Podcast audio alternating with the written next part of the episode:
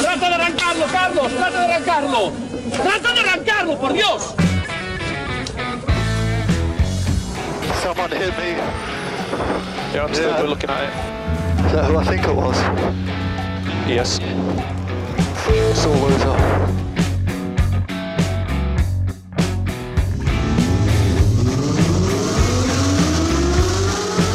Izquierda buena más ojo corta, se cierra poco. Corta, no cortar. Para izquierda rápida. Para derecha buena más, se cierra poco. Para izquierda buena más, se abre. Acaba buena más, se abre. Sasar. Para derecha buena más, no cortar. Para izquierda rápida, ojo, se abre. Para uno. Derecha rápida, ojo, con fe. Rápida, ojo, con fe. Acaba rápida menos.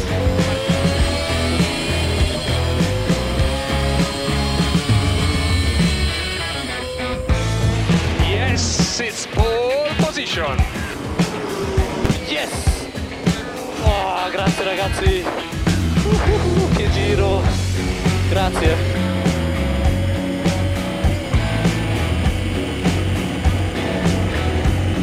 Hola, hola, hola. Hola, ¿qué tal? Buenas tardes. Bienvenidos, bienvenidas a la sintonía del 101.6. Si estás ahora mismo en directo, esto que escuchas es Turbo Track con Dani Catena. Buenas tardes. Muy buenas tardes, David. Buenas tardes, querida audiencia. Aquí estamos un sábado más con todo lo que se pueda poner sobre ruedas para contároslo, para deciros qué ha pasado y, por supuesto, como no, para, para vivir la actualidad. Porque, aunque sea desde el punto de vista del motor, esta semana hemos tenido mm, dos grandes cosas que celebrar, ¿verdad, David? Pues... Me pillas. Uy, uy, No yo sé no sé cómo de contenta estará una que yo me sé con semejante declaración. Ah, vale, vale. No, pe- pensaba que decías de celebrar el respeto al motor. O sea, no, el motor lo celebra también, pero El- al amor sí, pero al motor claro, no. al amor y a la Super Bowl. Ah, vale, vale. Qué bonito la Super Bowl. Cómo me gusta. Fíjate. ¿Verdad? Yo, mira, a mí el deporte mm, me la refanfunfla, pero el, El el intermedio. show intermedio, sí, sí, sí, sí, sí, sí, sí, sí, es brutal, es brutal. Es brutal. Es brutal. Bueno, te tengo que decir que, de hecho, de, igual nos está escuchando mi compañero Gorka, que se coge horas, porque, claro, mm, terminó a las 5 de la mañana de ver la Super Bowl, entonces, claro, no pudo venir el lunes a trabajar hasta las 12. Joder, pues a mí que ver la Super Bowl me parece aburrido porque como entre tanta parada tal cual se hace larguísimo, pero, pero el intermedio, bueno, bah, luego lo ves en YouTube. 13 minutitos ahí, pim pam, viendo a... eh, A Rihanna. A Rihanna, dale que te pego, con aquellas plataformas para arriba, para abajo. Bueno, bueno, bueno. Embarazadísima, eh, por cierto. Sí, sí, sí, vamos a marcar un pedroche en toda regla. Bueno, eh... ¿Has visto, ¿Has visto los memes de, de el niño dentro de la tripa? No, no, no he visto. No he visto. Son buenísimos. Hay uno que está que hay un niño en el típico rascacielos con el suelo de cristal mirando para abajo. Pues no, Madre no. mía, es que lo de, lo de las plataformas fue impresionante. Ujú. Y eh, poco más que contarte, la verdad. La Bueno, pues nada, hasta la semana que viene. Venga, hasta la semana que viene. Eh, nada, mi semana ha transcurrido entre aviones, coches, Ubers, que he cogido varios, em, taxis incluso, no sé qué más medios de transporte puedo usar. Patinetes Eh, pues mira, si te digo la verdad, también. y bicicleta, está también ya. Eh, no, no estoy usando la bici estos días porque, bueno, hace demasiado frío para llevar al niño en bici. Ah, vale, vale. Bueno, Pobrecito mío. vale, vale. Se me va a congelar. Es que luego, si no, cuando llegamos a la guardería le tengo que desescarchar la cara. Y claro, al coche le echo alcohol, pero al niño. No sé ya cómo lo ve servicios sociales. En fin, bueno, pues, pues la verdad que, que tenemos bastante tomate. Las marcas han tomado un respiro, han dicho no vamos a presentar cosas porque si no en TurboTrack no les va a dar mucho la vida. Pero si quieres te voy contando todo lo que tenemos. Cuéntame, ¿de qué vamos a hablar hoy? Pues mira, os voy a relatar cómo ha sido el particular San Valentín de la DGT y las redes sociales. Em, la zona de bajas emisiones de Gijón, que no cumple los requisitos legales. Tenemos cambios en la normativa para agilizar la puesta en marcha de puntos de recarga. Vale. Algo necesario cuando eh, os voy a hablar después de la Eurocámara y el veto a la venta de coches de combustión desde 2035. Al oro, venga, seguimos. Y eh, hay una tipología de coche muy concreta que ha estado y está y estará muy en boca de todos y la verdad que ya ha habido uno paseándose por Pamplona, seguro que de esto te has enterado. Hombre, como, como para no enterarse, madre mía. Tú, bueno, si es que somos un pueblo. con, esto, con el eh. carrito del helado, madre mía. Ay. Bueno, el carrito del helado a lo mejor lo puedes encontrar en Car and Roll, una nueva plataforma de venta online. Otra más, venga. Sí, sí, que teníamos pocas, eh, pero bueno, tiene su particularidad, veremos a ver, porque a mí me recuerda a una que salió impulsada también por un gran banco eh, de venta de coches nuevos que no se comió un colín. Eh, como os decía antes, además de San Valentín, esta semana ha estado marcada por la Super Bowl. Eh, y no, ya hemos hablado de Rihanna, pues habrá que hablar de coches y de la Super Bowl, ¿o qué? Vale, hablaremos de la Super Bowl y los coches y ya verás como la gente lo entiende. Sí, y además, eh, pues bueno, evidentemente la publicidad es algo que mueve muchísimo dinero y que es eh, casi el core de la Super Bowl, más allá del deporte. Y os voy a contar quién se ha gastado 7 millones de dólares en un anuncio para poner verde a Tesla. Ah, muy bien. Pues aquí cada uno se gasta lo suyo en lo que quiere. como quiere. Eh, un programa muy futurista y eh, futurible, así que tendremos que hablar también del futuro de los concesionarios de grupo Volkswagen, a ver qué, qué tienen pensado esta gente para que nosotros nos compremos los coches. Vale, pues a ver, a ver qué es lo que tienen pensado. Comprarlos o lo que haya que hacer, porque por parte de Hyundai mm, quieren democratizar el acceso a los coches eléctricos, que todos podamos. Y chicos, salvo que nos los vendan sin batería, yo no sé. No sé Bueno, cómo lo van a hacer, pero bueno, algo tienen pensado. A ver, a ver qué es lo que tienen pensado los chicos de Hyundai, pues, para democratizar esto que ahora todo el mundo dice, llama democratizar el coche eléctrico. Y ya por, por- por hablar un poquito de coches, pues os voy a contar que el Skoda Octavia RS ha estado de rebajas y va a estrenar Outfit. Vale. Y cerraremos el programa con un truquillo con el que los Mercedes EQE y EQS eh, van a aumentar su autonomía. Oh, vale. Pues eh, un truco a tener en Sí, cuenta para toda la pues- gente que tiene este tipo de vehículos y así pues se Buena noticia. Unos kilómetros más. Muy bien. Eh, pues chicos y chicas, todo esto lo vamos a contar aquí en directo en el 101.6 ahora mismo. Y si nos estás escuchando en los podcasts que tenemos eh, habilitados a través de las distintas plataformas, pues eh, puedes escucharlo como te apetezca. O sea, Que por cierto, nos hemos dicho cómo os podéis poner en contacto con nosotros, porque aquí donde parece que a lo mejor la fama nos lleva a otro nivel, somos muy accesibles. hombre, totalmente accesibles. Nos puedes encontrar en cualquier Burger King, por ejemplo. Incluso en algún Popeyes cuando los terminen de abrir. Y mientras tanto nos puedes encontrar en el correo electrónico info arroba turbotrack.es. En Instagram, que somos arroba turbotrackfm, Y también estamos en el cara libro.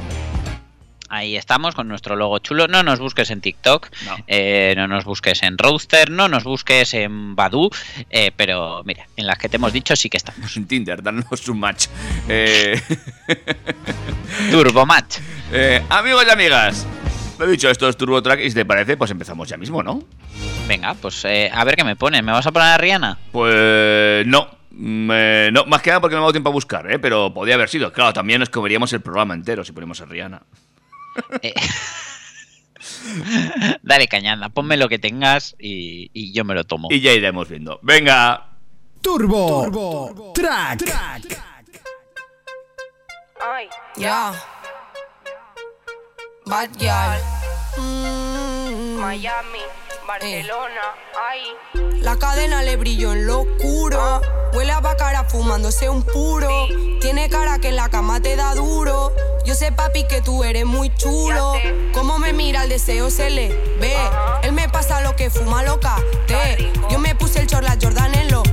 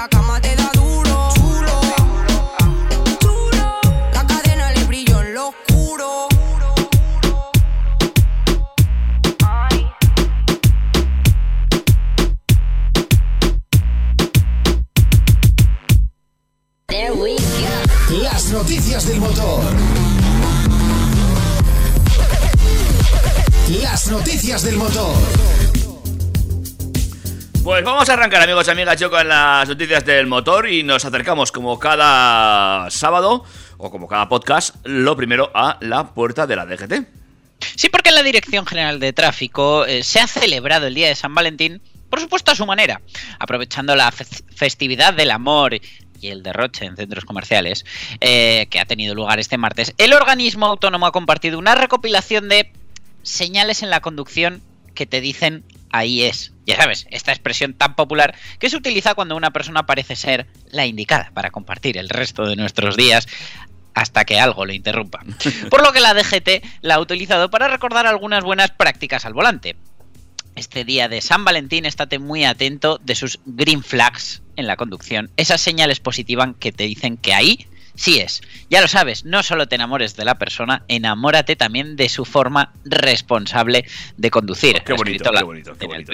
Sí, sí, sí, la verdad que los tweets, eh, pues bueno, eh, han sido bastante comentados. Por ejemplo, el de que no corra con el coche para ir a vuestra primera cita, em, que tenga dos cascos para que podáis ir juntos en la moto, o que lo único intermitente sea el uso de las luces. Son algunas de las frases utilizadas por la DGT en esta particular campaña. Por cierto, em, Mira, yo solo ya, si, usa intermitentes es, lo dejaría como, como frase. Quiero decir, y ya te quitas, no sé, el 95% de la, de la población es que cada vez menos gente usa los intermitentes. O sea, yo esta semana además que me ha tocado hacer más kilómetros todavía, de verdad, pero ¿qué, qué cuesta darle al intermitente para un cambio de carril? O sea, luego cuando pensáis que os pueden quitar un sitio de aparcamiento a alguien que está saliendo, bien que lo ponéis. No vaya a ser. ¿m? Pero para cambiaros de carril en una autovía, no, no, es que lo mismo viene alguien por detrás a 120 y es eh, un poco menos importante. Claro, claro que sí. Que, En fin. que mire para adelante. Ay, ¿qué le vamos a hacer? Pero bueno, de esta manera la DGT ha instado a los conductores a circular a una velocidad moderada, proporcionar los elementos de seguridad a los demás pasajeros del vehículo o respetar los descansos durante largos trayectos en coche. Ay, el amor, el amor, ¿eh? Antes sí que era valorado el amor dentro de un vehículo, pero la gente joven ya creo que ya lo del vehículo. Antes te echabas un novio o una novia y te encantaba que tuviese coche. Ahora ya no se valora tanto lo del coche. Eh, también es cierto, ya, ya que hablamos de San Valentín y de cosas de amor, eh, no sé si esto lo he comentado, pero hay un estudio que dice que los coches de car sharing en las ciudades, sobre todo los de más bajo coste, se alquilan especialmente eh, en un rango muy concreto de horas de los viernes y sábados noche, Sí, creo que lo hemos comentado, sí. eh, con una finalidad. Bueno, a ver, joder.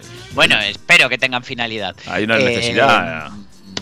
Pues eh, eso, eh, a- ahí, ahí estamos. Ya sabéis, si no tenéis casa, no tenéis coche, pues siempre lo podéis alquilar. Mira, bueno. lo que no se puede alquilar es una zona de bajas emisiones. Bueno, ah, bueno, venga, sí, cuéntame. Pues mira, con el recién estrenado año y la obligatoriedad de contar con una zona de bajas emisiones para todos aquellos municipios de más de 50.000 habitantes, esto ya es un mantra, yo no sé las veces que lo he dicho lo que va de temporada, muchas son las ciudades españolas que están teniendo que trabajar a contrarreloj para ponerla en marcha, más aún si tenemos en cuenta que el gobierno publicó las directrices a seguir a tan solo cuatro días de acabar el año. Ole nosotros.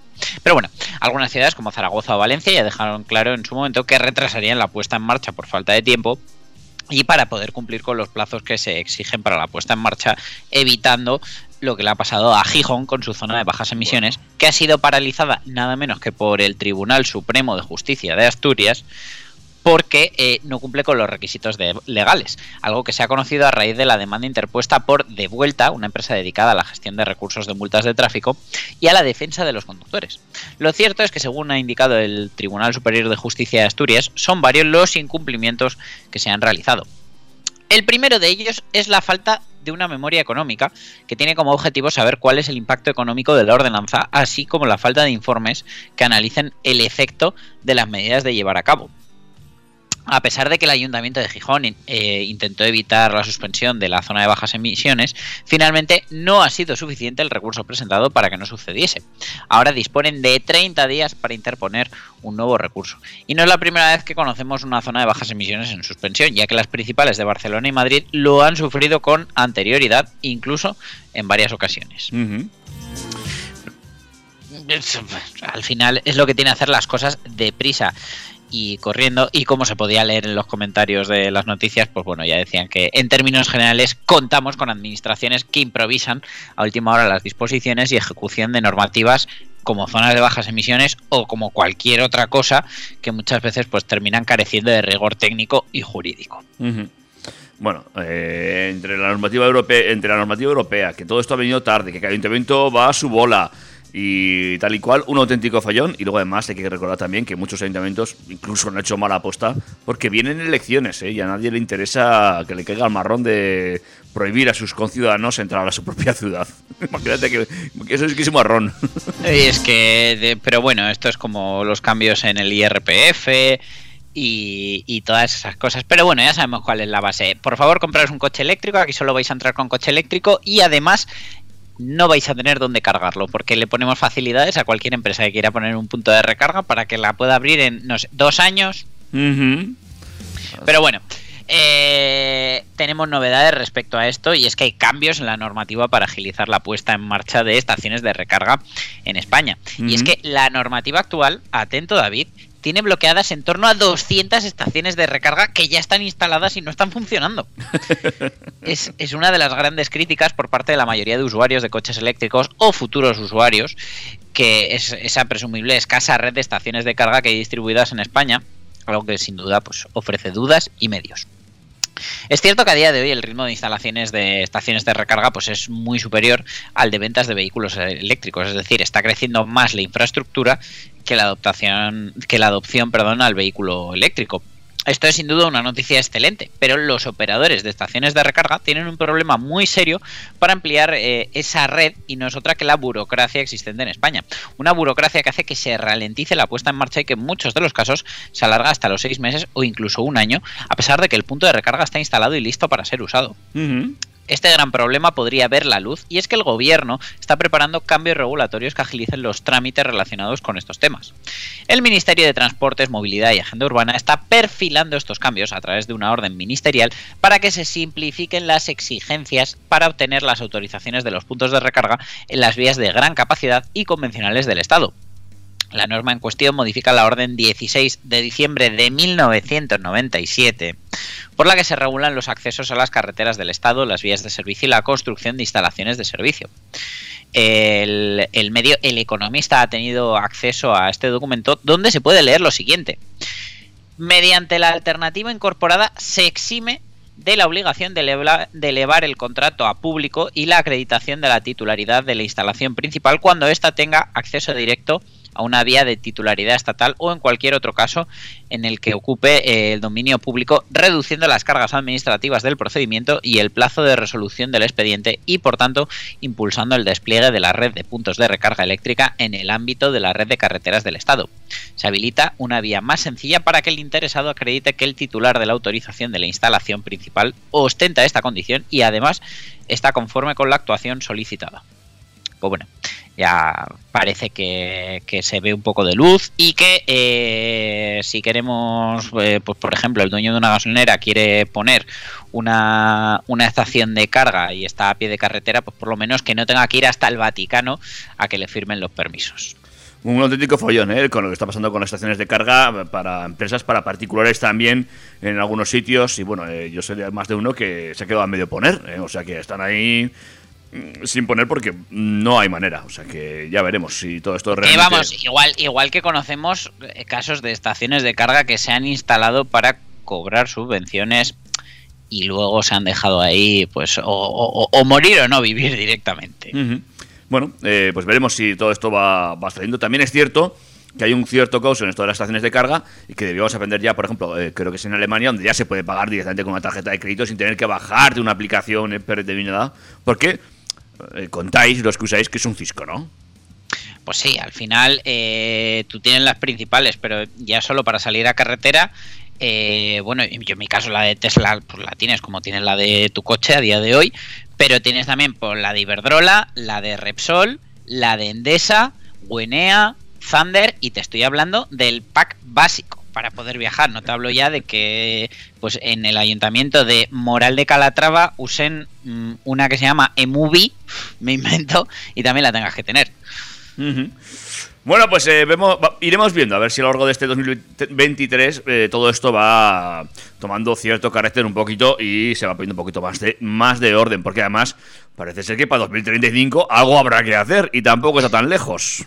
Sí, porque el Pleno del Parlamento Europeo ha dado este martes su visto bueno al acuerdo entre instituciones alcanzado el pasado otoño para que a partir de 2035 todos los turismos y furgonetas nuevos que se comercialicen en la Unión Europea sean cero emisiones, lo que en la práctica supondrá la prohibición de comercializar vehículos de combustión, incluidos los de gasolina, diésel e híbridos tras la adopción en la sesión plenaria de Estrasburgo por 340 votos a favor, 279 en contra y 21 abstenciones, solo queda el visto bueno formal por parte de los 27 para que estas nuevas reglas puedan entrar en vigor. La nueva norma forma parte del paquete climático que la Unión Europea quiere impulsar esta legislatura para reducir al menos en un 55% las emisiones contaminantes del bloque en, el horizonte de 2030 respecto a 1990 y es la primera medida concreta de la batería de iniciativas que salió adelante. Entre las claves de la reforma figura el encargo de una nueva metodología para recabar y evaluar datos de las emisiones de dióxido de carbono, de CO2, del parque automovilístico ligero durante todo el ciclo de vida de los vehículos comercializados en el mercado. La Comisión Europea deberá presentar esta metodología a más tardar en 2025, incluida con las reformas legales legislativas si fueran necesarias para su desarrollo. Bruselas también recibe el encargo, con esta nueva normativa, de realizar un informe bianual a partir de 2025 para evaluar si se está avanzando al ritmo adecuado en el conjunto de la Unión Europea hacia el objetivo vinculante de cero emisiones, un análisis que deberá también valorar el impacto de la reforma en los consumidores y en el empleo, así como la evolución del mercado de vehículos de ocasión. Vamos, que esto a mí me huele a sí, sí, sí, vamos para adelante, pero como veamos que nos pilla el toro, pues ya veremos si lo retrasamos o qué hacemos. Pero bueno, en teoría la intención es esta. En el control de las emisiones de los nuevos vehículos, los expertos comunitarios vigilarán la diferencia entre los valores límite de emisiones y los datos de consumo real de carburante y energía para ir ajustando las emisiones específicas medias de CO2 de los constructores a partir de 2030. Eh, si queremos reducir las emisiones de CO2, tener una movilidad asequible, sostenible y limpia, así como transformar nuestra industria, tenemos que votar a favor de este reglamento, según ha defendido el eurodiputado del PSOE y vicepresidente de la Comisión de Medio Ambiente de la Eurocámara, César Luena, en un comunicado en el que los socialistas reprochan al Partido Popular Europeo, el PP, el voto en contra del acuerdo. A ojos del Partido Popular Europeo, según ha explicado su portavoz en la negociación de la norma, Jens Jeseke, la prohibición de los motores de combustión supondrá nuevos coches más caros, la pérdida de miles de puestos de trabajo y llevará a la industria europea al declive. Europa está conduciendo su industria automovilística hacia un callejón sin salida. Desde Ciudadanos, la eurodiputada Susana Solís ha expresado el apoyo a la transición hacia el coche eléctrico, si bien ha advertido la necesidad de prever medidas de acompañamiento para la transformación de la industria, en especial en regiones como Castilla, León, Navarra, Aragón o Galicia, donde miles de familias dependen del sector automovilístico. El vicepresidente de los Verdes Europeos y diputado de Encomú Podem, Ernest Urtasun, ha celebrado por su parte el liderazgo de la Unión Europea en la electromovilidad a favor de un transporte más limpio, neutralidad climática y una mayor competitividad. Urtasun también ha defendido que la nueva norma garantiza seguridad de planificación para el cambio hacia la e-mobility, eh, reforzando a la Unión Europea como emplazamiento automovilístico y protegiendo la salud de la ciudadanía, al tiempo que ha pedido impulsar ahora la producción de baterías y de infraestructuras de recarga. Bueno, pues lo dicho, veremos cómo todo esto va avanzando Eh, no estamos tan lejos, ¿eh? parece que está ahí, pero son eh, 13 añicos en el que eh, pasan en un suspiro. ¿eh? 12, 12, que estamos en el 23. Es cierto, 12 años, fíjate, ¿ves? Ya estaba yo todavía en 22, ¿ves? Y no nos vamos a dar cuenta y veremos cómo todo esto va progresando. Previamente a esto veremos que los autobuses urbanos ya no pueden ser a combustión, tendrán que ser todos eléctricos y veremos si se van instalando puntos de carga, cómo se va comportando el parque automovilístico, porque hay muchos interrogantes hoy en día en la cabeza de los consumidores para saber cómo vamos a funcionar si es que finalmente eh, todo el parque es eléctrico. Que no tiene por qué serlo de aquí a 2035, todo que habría quizás otras alternativas como los coches a plátano, el hidrógeno o nucleares. A saber, ya veremos. Yo me estoy preparando porque eh, ya tengo un eléctrico y creo que el siguiente será plutonio. Pero bueno, sí que, como bien dices, pues eh, creo que, que, las entidades públicas y las administraciones deberían ser los primeros eh, que dieran ejemplo de que realmente, pues bueno, que, que, esto es práctico y que se puede vivir con este tipo de tecnologías que nos quieren imponer. Uh -huh. En fin, una más. Venga, eh, una más eh, que, que, se cuenta por sí misma la, la historia, es un poco autónoma.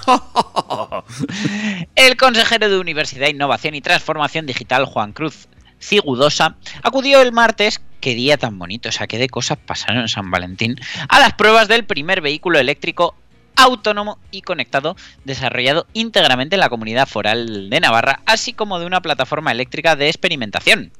Ambas demostraciones, según indicó el Ejecutivo Foral en un comunicado, se realizaron por primera vez en un circuito urbano creado en Pamplona que cuenta con aproximadamente 2,3 kilómetros de longitud y que discurrió por las inmediaciones de la sede de NITEC, el Centro de Innovación Tecnológica de Automoción en Navarra, lo que antes era el CITEAN pero mm. con las letras desordenadas. En concreto, los vehículos recorrieron las calles Cataluña, Tajonar y Sadar gracias a un convenio firmado entre NITEC, centro tecnológico que ejecutó el testeo, y el Ayuntamiento de Pamplona, que posibilitó la instalación de diferentes sensores claves para obtener datos.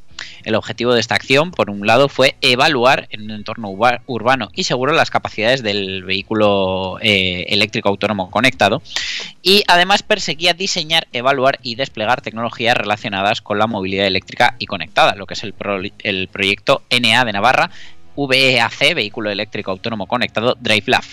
En este sentido, Cigudosa agradeció la labor de Nitec e eh, incidió en la importancia de abarcar mediante estos proyectos un enfoque integral del ecosistema relacionado con la movilidad. Estas iniciativas son hitos importantes que enriquecen al conjunto de la sociedad navarra y nos ayudan a consolidar la posición de la comunidad foral en este sector estratégico. Al acto contó con la participación de la directora general de NITEC, Estivaliz Erauskin, eh, la directora general de Innovación del Gobierno de Navarra, Agurchane Martínez, la directora del Servicio de Proyectos Estratégicos de la S4, Delia Sola, el vicerrector de Investigación de la Universidad Pública de Navarra, Francisco Javier Arregui, el coordinador de la Asociación Clúster de Automoción de Navarra, Javier Belarra, y un grupo de empresas relacionadas con la movilidad en Navarra. Vale, estaba ahí todo Cristo. Eh, no sé si habría algún investigador también, entiendo, ¿no? Manejando el cotarro. Sí, faltábamos nosotros, yo no sé, como hablando de movilidad en Navarra no han avisado a TurboTrack. Pero ya. bueno, eh, las fotos y los vídeos pues se ve que, que la cosa ha ido bien. Despacio. Eh, despacio. El cochecito pues solo llevaba copiloto y nada, ahí se estuvo paseando por el barrio del Ezcairu y por la zona de universidades. Sí, sí, el, el cochecito iba despacio. Hombre, a ver si encima le va a saltar un radar. Que por cierto, el lunes eh, vi en directo cómo el de la bajadita de Lecumberri eh, multaba a un camión. Me puse detrás de él con la intención de que mi control de crucero adaptativo eh, le hiciera caso al camión y pasáramos a 80 por el radar. Y de repente dije, uh, uh, uh, uh, uh. Clavé frenos, llegué al radar a 80 justamente, pero vi el, vamos, flashazo en Full HD 4K mmm, Real Trinitron que le soltó al camión. Le soltaría dos flashes, porque tienen que ser dos fotos. Eh, pues eh, mira, como el que se quedó flasheado fui yo, la verdad que no sé si, so, si vi uno o dos flashes. Igual es que fueron muy rápidos y no vi el. Bueno, yo lo, lo dejo caer sin más. ¿eh? Son a dos flashes por segundo, dos FPS. Bueno, ¿quieres que vayamos a un break musical antes de seguir? Venga, por favor, un break musical que luego os tengo que contar muchas cosas más, que ya hemos pasado al Ecuador. Amigos y amigas, esto es. Turbo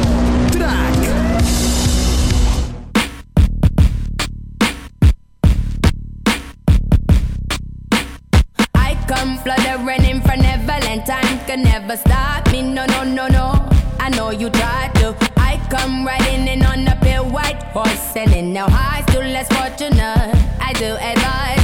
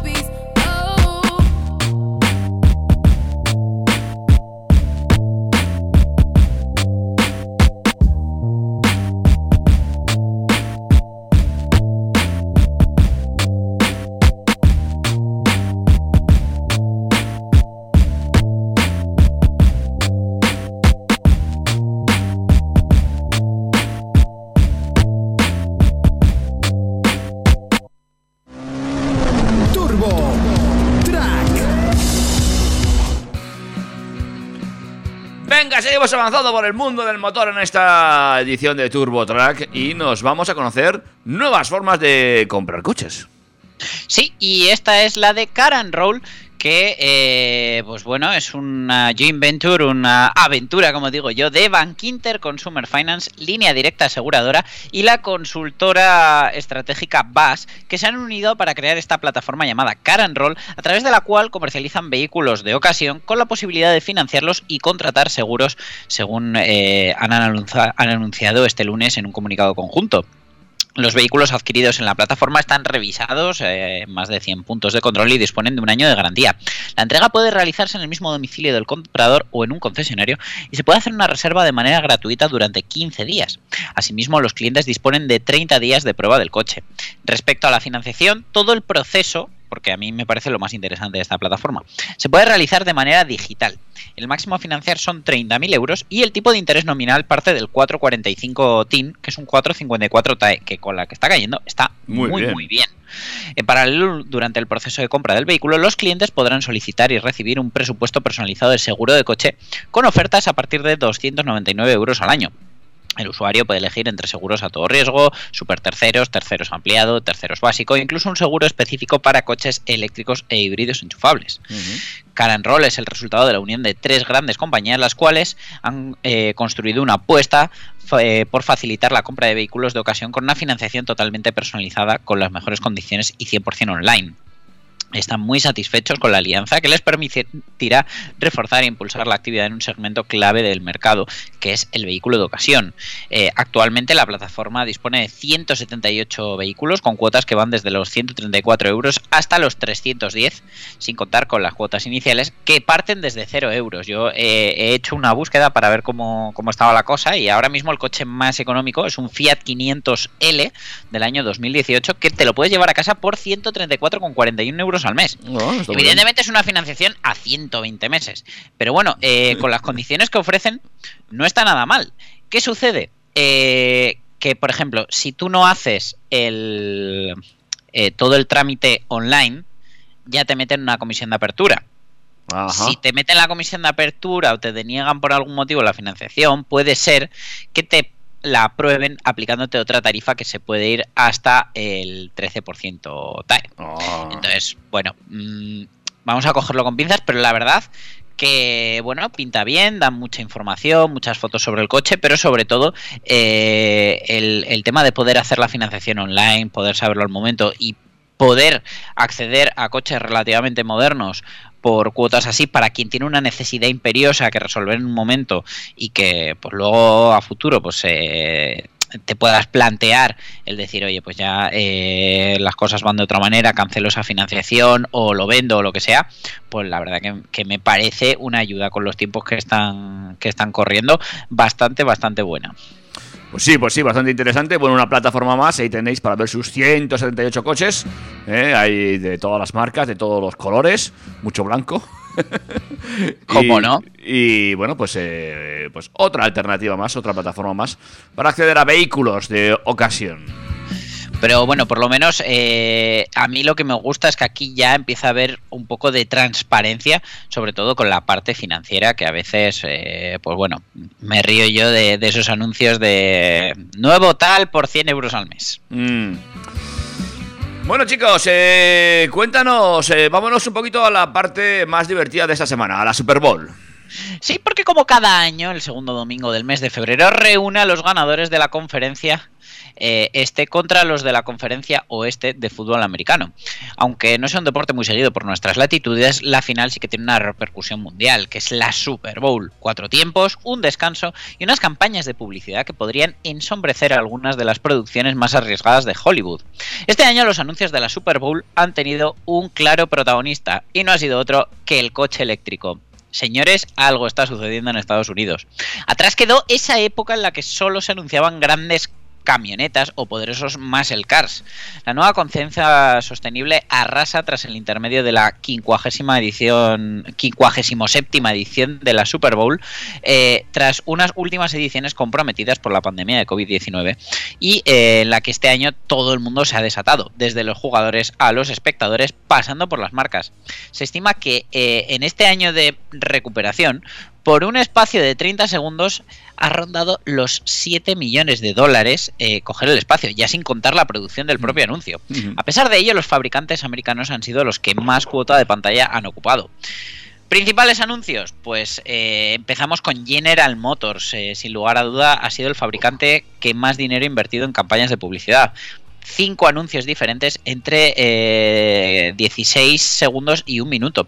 Los de Detroit han aprovechado bien pero bien bien la ocasión. Con miles de millones de espectadores potenciales, el grupo General Motors lo ha apostado todo al coche eléctrico. Han sacado el Chevrolet Blazer EV, el Cadillac Lyric, el Hammer eléctrico, que por cierto mi hijo lo tiene en Hot Wheels, eh, el GMC Sierra EV. Bueno, han ocupado cada uno de los espacios para demostrar el giro de la compañía. El actor eh, Will Farrell ha sido el nexo de unión entre ellos y además de la estrecha colaboración que el fabricante mantiene con Netflix. Ambos han aprovechado la ocasión para promocionar sus coches y sus series. Seguimos con Jeep. Eh, los de Ohio tampoco podían perderse la fiesta de la Super Bowl, pero lejos de los tradicionales anuncios aventureros, la compañía americana, ahora dentro de la órbita del grupo Stellantis, ha apostado por su gama híbrida enchufable. Los Jeep Wrangler y Grand Cherokee 4XE demuestran que sus actitudes no han mermado con la electrificación. Un minuto exacto de anuncio donde los protagonistas son los coches. Recuerda, 7 millones de dólares por 60 segundos de espacio. Nada, nada mal, nada mal. RAM. Gastarse tanto dinero y no enseñar el coche podría parecer absurdo. Pero esa es la estrategia que ha seguido otra de las compañías del grupo Stellantis. RAM no puede decir que tenga una gran gama eléctrica, pero justo antes de la final los americanos desvelaron oficialmente el nombre definitivo de su primera pickup eléctrica, RAM 1500 REV. Con un formato de parodia, la RAM eléctrica aparece a apenas 12 segundos del final, y aunque acaba de ser presentada, ahora se espera que las primeras unidades se entreguen a finales de 2024, es decir, son de entrega inmediata con la que está cayendo.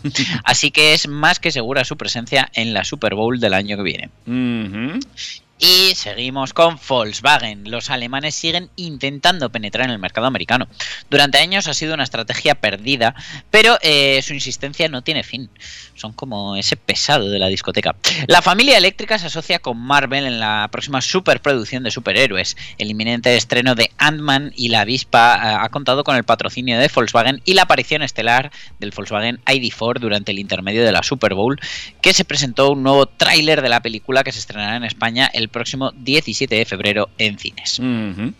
Pues eh, interesante, ¿eh? Eh, Es para echarle un vistazo al mundo de la publicidad en Estados Unidos, especialmente a la Super Bowl, para ver por dónde se está moviendo. Y bueno, pues aquí vemos que en cuanto a coches, no faltaron, ¿eh? Túmale a eso también los 13 minutos de Rihanna y alucinas. Pues eh, entre eso y quien tiene dinero por castigo, Porque ¿qué hace la gente con ese dinero por castigo? Pues mira, ya sabemos que la conducción autónoma de Tesla ha sido ampliamente criticada, principalmente por utilizar el nombre de conducción autónoma total en un sistema que no es autónomo. Sin embargo, nadie a nivel personal había llegado tan lejos como Dan O'Dowd, que se ha gastado 7 millones de dólares en un anuncio con el objetivo de atizar a Tesla y su sistema de conducción semiautónoma. Vamos, podríamos decir que es el Ángel Gaitán español.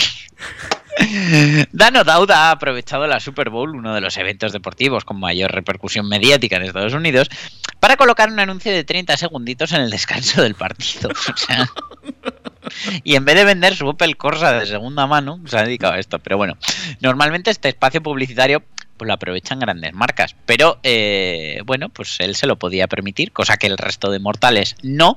Y eh, ha publicado eh, un anuncio de 30 segundos eh, de 7 millones de dólares, a lo que, como decíamos antes, hay que sumar lo que cuesta producir el anuncio. El anuncio ha sido idea de Dan O'Dowd, que es uno de los mayores críticos del sistema de conducción autónoma total de Tesla. En el clip de vídeo aparece un Tesla Model 3 en diferentes situaciones del tráfico cotidiano, errando en todas ellas. No frena a tiempo cuando un niño que es un maniquí, se cruza por delante, no reconoce la señal de stop de un autobús escolar, ni la señal de prohibido el paso por obras, entre otras cosas. La conducción autónoma total de Tesla está poniendo en peligro al público por marketing engañoso e ingeniería lamentablemente inepta, dice el anuncio. ¿Por qué permite la NHTSA, que es la Asociación Americana de Seguridad en los Coches, la conducción autónoma total de Tesla? Eh, pues bueno, el anuncio se emitió en Washington DC, Austin, donde se encuentra la sede central de Tesla, Tallahassee, Florida, Albany, Nueva York, Atlanta, Georgia y Sacramento. Según un portavoz de Proyecto Down, su anuncio costó 598 mil dólares, mucho menos de lo que en teoría es la tarifa real. No es la primera vez que este señor eh, lleva a cabo su particular cruzada contra este sistema. De hecho, ha llevado a cabo varias campañas ciertamente controvertidas en contra de Tesla y su software de conducción semiautónoma. El año pasado llegó a publicar anuncios en la página, a página completa en The New York Times e intentó promocionar publicaciones de Twitter, la red social propiedad a día de hoy de Elon Musk. en la biografía de su perfil personal de Twitter reconoce que lidera una campaña con el objetivo de que prohíban el sistema de Tesla, aunque a mí me da que antes prohibirán su cuenta de Twitter. De todas formas, he visto el anuncio, ¿eh? mucho dinero no le costó grabarlo, ¿eh? hay que decirlo que no...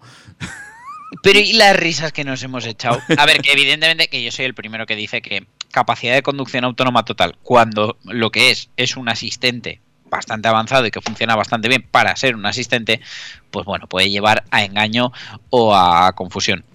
Pero bueno, llegados a este punto, cabe pensar que O'Dowd que está llevando a cabo esta campaña de manera altruista por el bien de la seguridad de la humanidad, como reza en su biografía de Twitter.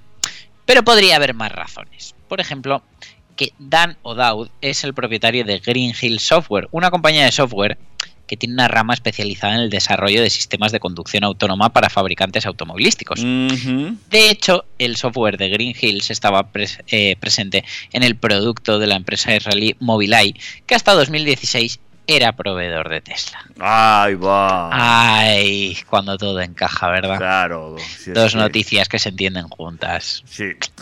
Bueno, eh, el anuncio es para ver, ¿eh? Porque, hombre, a ver, Hay que verlo. hay que verlo. Eh, Hay que verlo y iremos viendo. 7 millones de euros para, para el espacio y luego no poner un duro en hacer el anuncio, hombre, un poquito, que quede vestido por lo menos, no sé. A ver, pero es que el presupuesto daba para lo que daba, quiero decir, él pues se puso, eh, dicen los que tienen la, me estuvo contando el otro día mi amigo Alfredo, porque yo no soy cliente de Caixa, que tienes la opción en tu área de clientes de hacerte una hucha si quieres conseguir algo. Entonces, eh, el propio sistema te va quitando mes a mes el dinero que necesitas para llegar a tu objetivo. Entonces, él se puso por los 7 millones que valía el espacio y ya está, y no quedó dinero para más. Claro, claro, lo, demás lo, lo grabo con el iPhone. En fin, eh, vamos a ver, venga, ¿por dónde pasa el futuro de los concesionarios? Estamos dándole vueltas a esto, ya vemos lo que ha hecho Stellantis, agrupar ahí todas las marcas. Eh, vamos a ver qué, qué- qué tiene pensado el grupo Bach. Pues casi en su totalidad abandonará el modelo tradicional de concesionario para vender sus coches eléctricos en España. Las marcas Volkswagen, Audi, Skoda y Volkswagen Vehículos Comerciales comercializarán sus modelos de batería mediante un modelo de agencia, según ha adelantado la Tribuna de Automoción. Que tú dirás, eh, ¿y por qué no aparecen aquí SEAT y Cupra? Pues porque técnicamente en España Volkswagen, Audi, Skoda y Volkswagen Vehículos Comerciales, o por lo menos su importación, son propiedad de SEAT y Cupra. Así que, por así decirlo, son los hijos que penden del padre, aunque sea solo en España. La filial española del grupo Volkswagen ya tiene prevista la fecha en que comenzará a vender sus vehículos eléctricos mediante un modelo de agencia en lugar del formato de concesión habitual, un formato que de momento se mantendrá para los coches que no son eléctricos. Según informa la tribuna de automoción, Volkswagen Group España Distribución remitió a finales del pasado diciembre un burofax informando del nuevo modelo de venta para los vehículos eléctricos y la fecha en que comenzarán a aplicarlo. Aunque el plan inicial era comenzar a principios de este año, finalmente va a ser el próximo mes de octubre cuando empiecen con el nuevo modelo de agencia. Con el modelo de agencia, el fabricante es el propietario del stock, es decir, de los vehículos, y quien fija el precio de venta para el cliente. Los distribuidores recibirán una comisión por cada venta, más un plus variable en función de objetivos. Según Dirk Wedenbonkap, presidente de la Asociación de Concesionarios Volkswagen y Audi, el modelo de agencia brinda un alivio financiero significativo para los concesionarios, ya que permite vender coches eléctricos sin hacer una cuantiosa inversión inicial. El modelo de venta por agencia se anunció por primera vez para Alemania en el año 2020 y se aprobó por el Consejo Europeo de Concesionarios de Volkswagen en 2021. Eh, más añado, eh, Cupra para sus eléctricos ya lo está aplicando también. Sí, creo que es, creo que es el experimento vivo en, en España, por lo menos, para, para ese sistema. Y no te creas que están muy contentos la mayor parte de los clientes, ¿eh? Pero bueno. Sí, yo eh, me consta que, que lejos de ser un alivio financiero para el concesionario, pues muchas veces termina siendo un estorbo burocrático más. Pero bueno, en el modelo de concesión tradicional, el propietario de la tienda, que sería el concesionario, debe adquirir los vehículos al fabricante y después eh, venderlos al precio que crea más conveniente para su negocio. Esto hace que para un mismo coche el precio pueda variar de un concesionario a otro y cada uno juegue con los precios en función de sus objetivos de ventas, el stock en cada momento, campañas comerciales, etcétera. En función del precio de venta final, pues el margen de beneficio del concesionario mm, puede ser mayor o menor.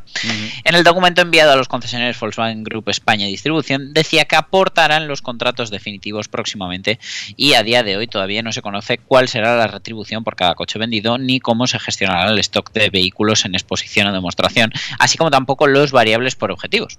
En el caso de Cupra, la marca perteneciente al grupo alemán, los concesionarios reciben una comisión del 3% del vehículo por cada Cupra Born vendido, descontando IVA y gastos de transporte, más bonus variables por, por volumen. El burofax eh, en cuestión se envió a las redes de concesionarios de Volkswagen, Audi, Skoda y Volkswagen Vehículos Comerciales y entre las cuatro marcas actualmente tienen en su gama 15 modelos eléctricos, ID3, ID4, ID5, ID Bus, eh, Audi e-tron GT, RS e-tron GT, Q4 e-tron, Q4 Sportback e-tron, Q8 e-tron, Q8 Sportback e-tron, SQ8 e-tron y SQ8 Sportback e-tron, así como los Skoda Enyaq iV, Enyaq Coupe iV y eh, la Volkswagen ID Bus Cargo. Mhm. Pues lo dicho, veremos cómo va funcionando esto, pero ya te digo que mm, nos consta ¿eh? que en Cupra eh, ni clientes ni concesión están del todo contentos con cómo está funcionando de momento en modo agencia. Esperemos que también sea el inicio y que todos estos detalles se vayan puliendo poquito a poco. ¿eh? Sí, vamos a pensar que, que quedan muchos detalles eh, por pulir para ellos. Y bueno, por otro lado, pues también estamos viviendo con que en los últimos años el precio de los automóviles ha experimentado una subida apreciable que afecta a todos los segmentos del mercado. Un efecto provocado por varios motivos, entre los que están la coyuntura, la coyuntura geopolítica mundial que ha provocado problemas en el suministro de componentes, pero también está influyendo el proceso de electrificación que está sufriendo la industria. Ante esta realidad, muchos fabricantes buscan la manera de vender su producto recurriendo a otras estrategias. La subida de precios generalizada se nota sobre todo en los segmentos más populares, los tamaños compactos tipo berlina o sub. Su efecto repercute directamente en la movilidad de muchas personas que ahora ven complicado acceder a unos vehículos que antes estaban al alcance de su mano. Por otra parte, los fabricantes pierden una parte muy importante de su facturación, puesto que este es el segmento en el que por escala más beneficios se consiguen. Ante este escenario que se presenta en los próximos años, muchos fabricantes han reaccionado poniendo en marcha una experiencia diferente para la propiedad de un vehículo, que es la suscripción. El último en anunciarla ha sido Hyundai durante una presentación en el Salón Automóvil de Chicago. Hyundai Motor North America explicó un nuevo programa de suscripción mensual para vehículos eléctricos llamado Evolve Plus. Eh, el fabricante coreano inicia así un nuevo proyecto, en principio dirigido a los consumidores curiosos con los vehículos eléctricos que no están convencidos de cómo se adaptarán a esta nueva tecnología. Sin embargo, es de esperar que esta oferta se generalice como una manera habitual de disponer de un vehículo sin necesidad de un gran desembolso inicial, dada la flexibilidad del programa de suscripción. El fabricante considera además otro tipo de clientes, consumidores que buscan su primer vehículo eléctrico sin realizar grandes pagos, eh, estudiantes universitarios o trabajadores que realizan muchos kilómetros cada día a corto plazo. Evolve Plus es una nueva suscripción mensual que brinda a los clientes la oportunidad de probar un vehículo Hyundai y que incluye además seguro, asistencia en carretera y por supuesto mantenimiento. Mm. Esta opción llave en mano estará disponible inicialmente para Kona eléctrico y Ionic 5 solo en Estados Unidos, aunque es previsible que pueda extenderse a más modelos y países, esperemos. Sin necesidad de entregar ninguna aportación inicial y con la posibilidad de decidir la continuidad de la suscripción cada mes, vamos, como te hace el O Netflix, sin compromisos a largo plazo, las cuotas eh, que hay que abonar mensualmente son de 699 dólares, 650 euros para el Kona eléctrico y 899 dólares, 837 euros para el Ionic 5. Se trata de unos pagos mensuales bastante elevados en comparación con un alquiler a largo plazo que no permite suspenderlos mensualmente. Aunque con Evolve Plus se disponen de muchos más kilómetros incluidos, que serían eh, unas mil millas mensuales, 1600 kilómetros. Eh, según Olavisi Boyle, presidente de la planificación de productos y estrategia de movilidad de Hyundai Motor North America, Evolve Plus es una solución óptima para el comprador curioso por los vehículos eléctricos. Hemos priorizado la simplicidad y la flexibilidad para permitir a todos los clientes realizar pedidos y renovarlos todo a través de un teléfono inteligente. Si bien su intención es captar a los indecisos que no se atreven a dar el paso a un coche eléctrico, el directivo añade que al ofrecer una opción basada en suscripción aumentará el interés de sus clientes por hacer la transición hacia un futuro de vehículos eléctricos. Eh, el plazo de suscripción mínimo es de 28 días sin ningún tipo de compromiso a largo plazo. Además, si un cliente quiere modificar las condiciones, un distribuidor Hyundai hará las gestiones para un alquiler a largo plazo o la compra definitiva del vehículo. A mí me parece muy bien porque a día de hoy eh, muchas veces estamos comprando coches de esta tecnología sin saber realmente si se van a adaptar a nuestro día a día, si, si nos va a servir con la autonomía que tiene, si con lo que puedo cargar cada noche luego puedo volver al trabajo al día siguiente. Entonces, bueno, eh, aunque sea un sistema de suscripción que no sea especialmente barato, decir, oye, mm, por 800 euros o 900 dólares o lo que sea, puedo probar el coche, tenerlo un mes y decidir realmente si me sirve o no para luego comprarme ese mismo que, que- que acabo de coger u otro igual, pero nuevo y ya, pues en una compra en las condiciones que a mí me interesen. No, hombre, eh, hay que dar eh, posibilidades al, al usuario para, para probar estas nuevas tecnologías, para probar nuevos eh, coches y para, para enamorarse, ciertamente. Y esa es una, forma más. Eh, cara o barata, bueno, pues eh, dependerá de cada bolsillo, eso está claro. Bueno, y hablando de alternativas y de enamorarse de cada coche, eh, os tengo que contar que el Octavia RS estrena nuevos colores, un plus de caché y de deportividad que en absoluto ensombrecen la agresividad que ofrece esta berlina checa, aumentando el atractivo en el segmento de los compactos.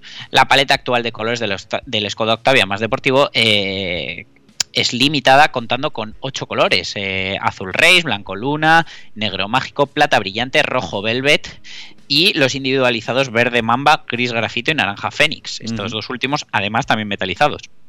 A esta gama de pinturas se va a unir la de los colores especiales con la adición de seis opciones más llamativas o elegantes, que son el amarillo Sprint, rojo Rally, azul Italia, verde Cósmico, eh, verde Highline y el marrón ámbar, que es uno de los disponibles en la paleta de colores del Kodiak, que ahora ya compacto. Eh, por supuesto, no son gratis ni son baratos. En España los metalizados individualizados cuestan 620 euros, pero estos especiales en República Checa ya son algo más caros, variando entre los 750 euros y casi los 1500. Una inversión que, bueno, aunque hay que pensarla seriamente, a cambio nos permitirá disponer de una mayor distinción en ese Octavia RS, que además de un aspecto más agresivo, pues eh, ya sabemos que podemos combinarlo con un motor gasolina de 2 litros y 245 caballos, un híbrido enchufable de la misma potencia o un diésel de 200 caballos.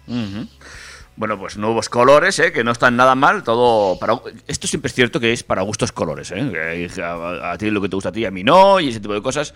Pero bueno, hay algunos que le quedan realmente bonito. ¿eh? El azul Italia ese es muy chulo, ese, marrón también le hace un, le da un toque muy elegante. Bueno, pues es verlo y si te interesa ese Octavia RS, pues échale un vistazo porque se abren nuevas posibilidades para esa configuración. Como nuevas posibilidades para llegar más lejos, nunca mejor dicho, nos abre Mercedes, que, eh, pues bueno, eh, es uno de los grandes objetivos y a la vez una de las obsesiones de los fabricantes de automoción para los coches eléctricos, buscar fórmulas que permitan lograr una mayor autonomía. La era eléctrica está en plena ebullición y todavía tiene mucho recorrido para ofrecer sistemas más eficientes y trucos que permitan ahorrar energía cuando realmente se pueda. Una de las técnicas que están implementando los fabricantes de automoción en sus vehículos es desactivar, apagar completamente el motor eléctrico delantero cuando no se requiere de la máxima potencia. De esta forma se logra obtener un considerable ahorro. Obviamente el vehículo debe contar con dos motores eléctricos, tracción total. Recientemente hemos podido ver cómo Volvo, aprovechando la renovación del XC40 y del C40 Recharge, aplicaba en sus modelos con tracción total de dos motores eléctricos esta técnica, obteniendo un incremento de autonomía en más de 60 kilómetros y manteniendo el mismo tamaño de batería y especificaciones técnicas. Esta técnica en realidad no es tan nueva o novedosa y a pesar de que es ahora cuando algunos fabricantes están empezando a implementarla en sus vehículos, Tesla, por ejemplo, lleva ya tiempo aplicando esta técnica de ahorro de energía en sus modelos con dos motores. Ahora es Mercedes la que ha decidido actualizar sus dos berlinas, EQS y EQE, para dotarles de esta técnica, truco que, por cierto, ya ha aplicado eh, en el nuevo Mercedes EQE Sub en sus versiones de tracción total Formatic. Aplicando esta desconexión del motor el- eléctrico en el EQS y EQE cuando sea posible, Mercedes estima un incremento de autonomía de unos 30 kilómetros, un extra que siempre es bienvenido, ya que sigue manteniendo el mismo tamaño de batería, prestaciones y además eh, Mercedes ha decidido mantener el precio de ambos modelos. Mercedes ha anunciado que estos modelos con esta característica estarán en el mercado en la segunda mitad de 2023 y el libro de reservas se iniciará este mismo verano. Vamos, que va a venir con el Model Year 2024. Bueno, pues eh, muy interesante lo que dices. Ganar 30 kilómetros, 60 kilómetros no está nada mal en un coche eléctrico de estas características. Y como, bueno, bien dice el titular, nos permite llegar un poquito más lejos, ¿eh?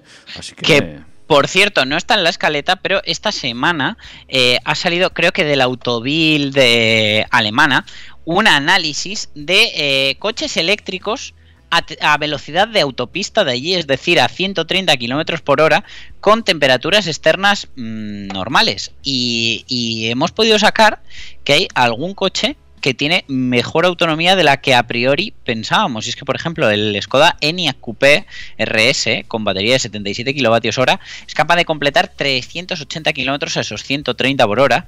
Eh, el Nissan Ariya con batería de 87, que es bastante más grande, sin embargo, resulta que se queda por debajo, en 378. Y eh, bueno, pues eh, sorpresa que no es sorpresa, el Tesla Model 3 con su batería de solo 60 kilovatios hora es capaz de hacer 363 kilómetros. Mientras que, por ejemplo, eh, un Tesla Model Y, el mismo coche en versión sub, pero con más batería, un motor más, es decir, más peso y peor aerodinámica, se queda en 361. Ujú. Y, y- y ya que estamos así a- y que nos queda un minuto, eh, estos días de frío, ¿cómo ha ido la autonomía del tuyo? ¿Has notado mucho? Sí, sí, se nota que, que consume más, sobre todo si, si le das un poquito de caña. Pero bueno, pues eh, digamos que a mí la media me sube pues como un par de kilovatios hora cada 100 kilómetros, es decir, paso de unos 15-16 de consumo habitual a unos 17-19 con frío. Pero llegas. Llego, llego, llego a todos los sitios y el coche además lo tiene en cuenta. Por cierto, a todo esto añadiré que eh, tremenda decepción con las Convoy Rifter eléctricas con la batería de 50 kilovatios hora, que con temperaturas de 5 o 6 grados apenas son capaces de hacer 160, 170 kilómetros eh, en, en autovía, en autopista alemana a 130 por hora. Pues eh, de ahí que quizás eh, pues eh, Citroën haya decidido volver a hacerlas en gasolina otra vez.